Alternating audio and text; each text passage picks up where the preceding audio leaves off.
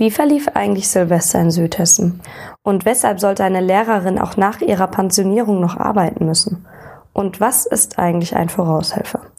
Die Antworten auf diese Fragen bekommt ihr jetzt in der 22. Folge der Station 64.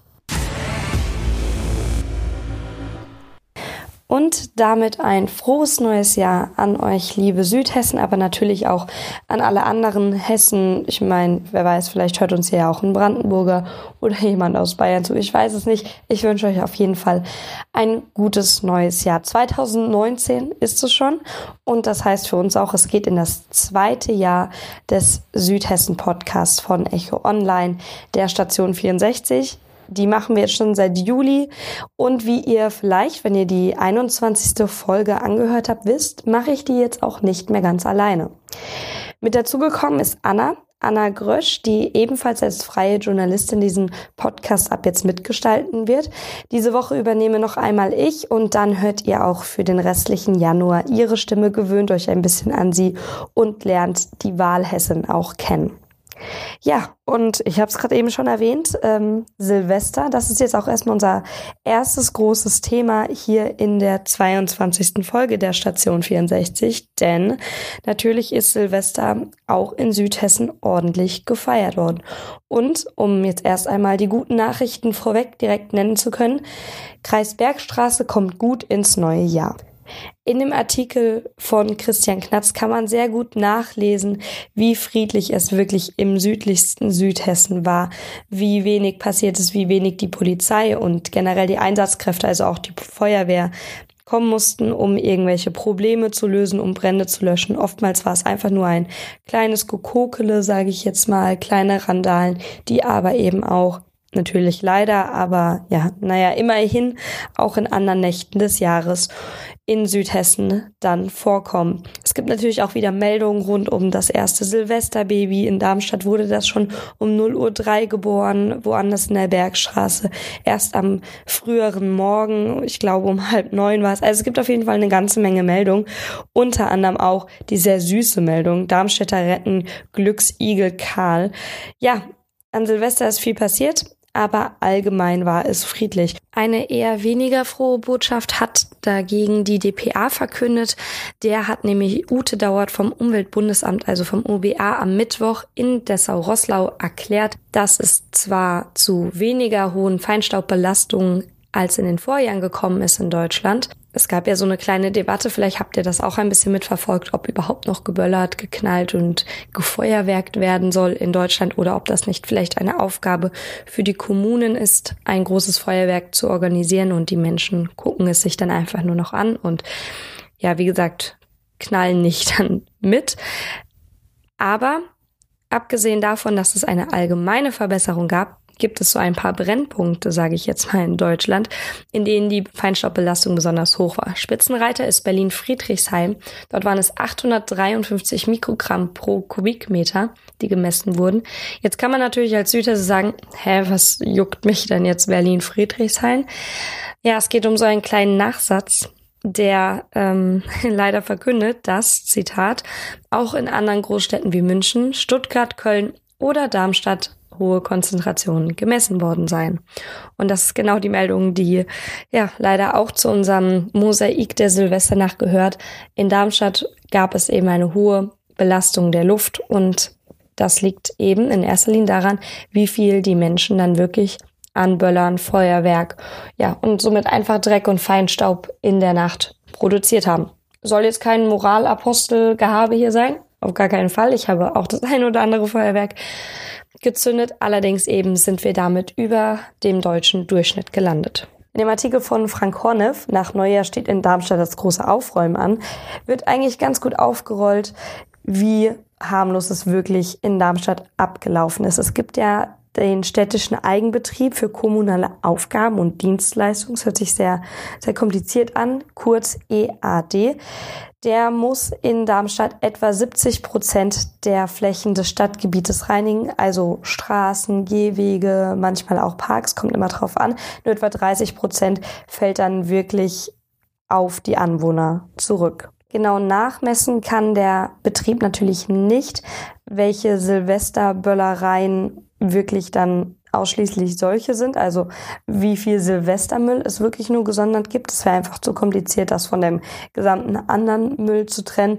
Prinzipiell haben die Mitarbeiter aber gesagt, dass die Hinterlassenschaften nicht zugenommen haben. Also es ist nicht mehr Müll als in den letzten Jahren geworden. Und das ist doch immerhin schon mal eine gute Sache. Und auch die Feuerwehr meldet, dass es eigentlich relativ ruhig war mit 25 Einsätzen. Und die Polizeisprecherin Andrea Löb sagt ebenfalls am Tag nach Neujahr, es habe zwar alkoholbedingte Streitereien gegeben, prinzipiell sei aber auch hier alles gut gelaufen. In etwa waren es 1000 Menschen auf dem Luisenplatz, 700 auf der Mathildenhöhe, 500 in der Orangerie und immerhin noch 400 auf dem Georg-Büchner-Platz. Es waren auch 100 Feierfreudige auf der Ludwigshöhe. Dort wurde die Woche über auch schon darüber berichtet, dass es dort höhere Schaden durch bewusste Vandalen gab. Ansonsten, wie gesagt, insgesamt 25 Einsätze, unter anderem auch bei der Lichtwiese. Da wurden an Balkonen und Müllcontainern oftmals so kleine Brände gelöscht, so kleine Kokeleien. Und an Lichtwiese bei der, beim Hochschulstadion, vielleicht kennen das ja auch einige, da ist es auch ein bisschen abgelegener, da wurden Mülleimer angezündet. Auch die Kleinigkeiten, liebe Darmschitter, das muss nicht sein.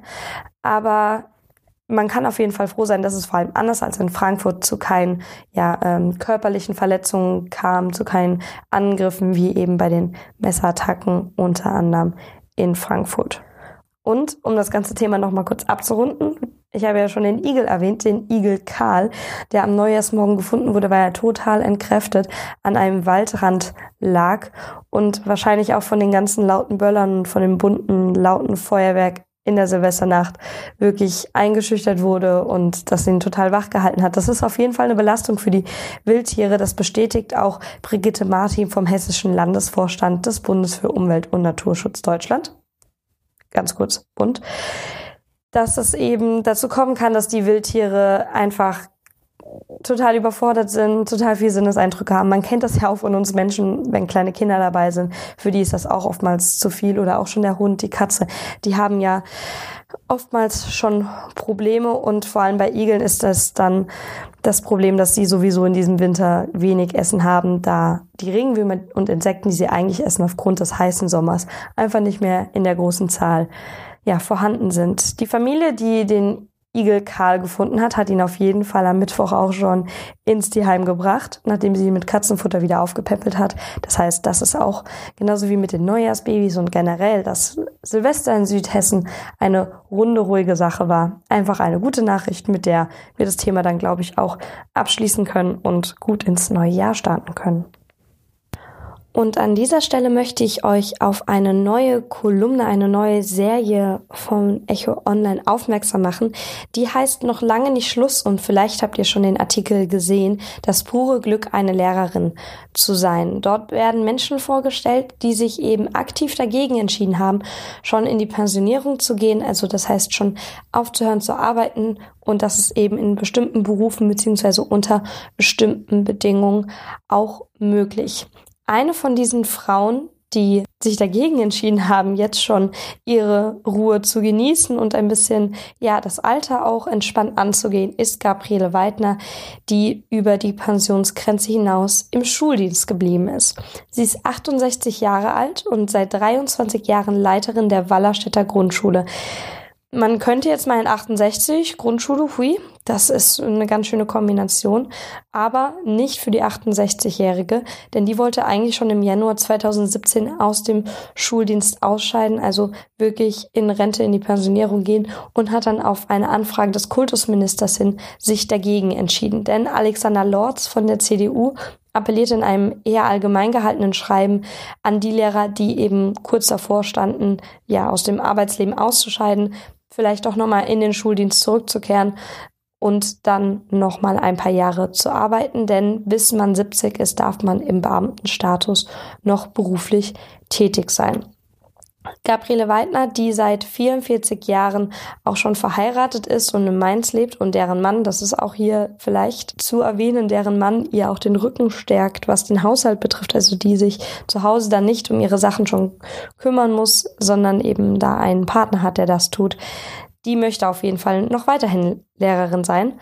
Früher war sie in der Groß-Gerauer Schillerschule, bevor sie eben an das Leitungsamt von Wallerstetten gewechselt ist. Man muss dazu sagen, sie liebt ihren Beruf. Das wird in dem Porträt auch sehr, sehr gut klar. Und damit ist sie eben nicht alleine, weswegen es jetzt diese Serie über Menschen wie sie gibt, die, und das sagt sie eben aber auch, körperlich und seelisch noch so belastbar sind, dass sie den Beruf, den sie lieben und den sie auch ausführen möchten, noch ein paar Jahre länger als in Anführungszeichen eigentlich nötig, eigentlich verlangt durchführen müssen. Ich finde, das ist auf jeden Fall ein super Beispiel, auch ein super Einstieg in diese Serie, weil es liegt eben nicht immer nur am finanziellen, dass die Menschen noch weiter arbeiten. Es liegt oftmals auch daran, dass sie sich einfach sonst langweilen würden, wie es eben auch bei Gabriele Weidner der Fall ist. Sie möchte noch nicht so viel Ruhe haben und redet auch schon davon, selbst wenn sie dann pensioniert wird, letztendlich in zwei Jahren, dass sie sich dann vielleicht noch ein ehrenamtliches Amt sucht, um einfach die Zeit zu füllen. Denn aus einer Vollzeitbeschäftigung dann eben in die Vollzeitpensionierung zu gehen, ist für viele dann vielleicht doch ja ein etwas größerer Schritt. Wisst ihr eigentlich, was ein Voraushelfer ist? Ich, um ehrlich zu sein, wusste es nicht. Ich wusste vor allem nicht, dass das eine wirkliche Vereinsbezeichnung ist und nicht nur etwas, was man einfach mal so dahin sagt, sondern dass es die Helfer vor Ort und die Voraushelfer in Deutschland, Hessen, aber eben auch in Südhessen gibt. Das Ganze geht darauf zurück, dass es solche Voraushelfergruppen geben soll, wenn Menschen an irgendwelchen Unglücksorten, also an bei Unfällen versorgt werden müssen. Und das ist halt eigentlich ja hm, leider überall der Fall, dass die Einsatzkräfte oftmals einen etwas längeren Anfahrtsweg haben, da vor allem die kleineren Städte, Gemeinden nicht unbedingt immer eine eigene Feuerwehr, einen eigenen Rettungsdienst haben oder eben auf die Anfahrten vom Krankenhaus hin dann angewiesen sind. Und deswegen gibt es die Gruppe von Ehrenamtlichen, die meistens von den DAKs, also von Deutschen Roten Kreuzgruppen oder der Freiwilligen Feuerwehr ja betreut und eben davon auch getragen werden. Das sind also ehrenamtliche Privatleute, die mit Privatfahrzeugen zu Einsatzorten fahren, wenn sie gerufen werden. Und die über die Information der gesamten Ortsgruppe, also jetzt hier in dem Artikel Voraushelfer im Odenwald geht es vor allem um die Voraushelfer im Odenwaldkreis und im Mosautal, die dann eben komplett informiert werden und es wird geguckt, ob irgendjemand dorthin fahren kann, um die Verunglückten zu versorgen, bevor die professionellen Einsatzkräfte eintreffen. Ich finde, es hört sich nach einer super Sache an. 2018 gab es 130 Alarmierungen insgesamt und insgesamt wird gesagt vom Bernhard Krakowka, dem ärztlichen Leiter des Rettungsdienstes im Odenwaldkreis, der das Ganze auch so ein bisschen fördert und überwacht, dass es in etwa sechs bis acht Minuten sind, die die Ersthelfer oftmals rausschlagen können, also wo sie schon dort sein können und Hilfestellungen leisten können, aber auch die Situation einfach dokumentieren können. Das sind Minuten, die über Leben und Tod entscheiden können das ist ein Zitat und ich finde, das fasst es einfach sehr, sehr gut zusammen, wie wichtig ein Ehrenamt in Südhessen auf einmal werden kann. Natürlich gibt es wie bei vielen anderen Dingen auch nicht genügend Kollegen, dass es einfach die Gruppen noch zu klein sind. Das ist einfach ein Problem. Aber es müssen eben auch Menschen sein, die sich mit den Schulungen auseinandersetzen wollen, die sich mit dem Ganzen, ja, eben auch nach der Arbeitszeit, nach der Schule, nach dem Studium noch auseinandersetzen möchten. Das ist in diesem Fall eine Schulung an der Herz-Lungen-Wiederbelebung, aber auch der Umgang mit Beatmungshilfen und Defibrillatoren und auch die rechtlichen Grundlagen. Das sind alles so Dinge, die die Einsatzkräfte, also diese Voraushelfer lernen müssen, die das Ganze auch dann dokumentieren müssen. Und ja, laut dem hessischen Rettungsdienstgesetz ist es eigentlich auch Pflicht, dass es ausreichend Voraushelfergruppen gibt. Schon seit 2002 ist dieses System etabliert und es ist wachsend, allerdings natürlich wie immer nicht flächendeckend und noch nicht in dem Ausmaß, dass jeder Fall abgedeckt werden könnte.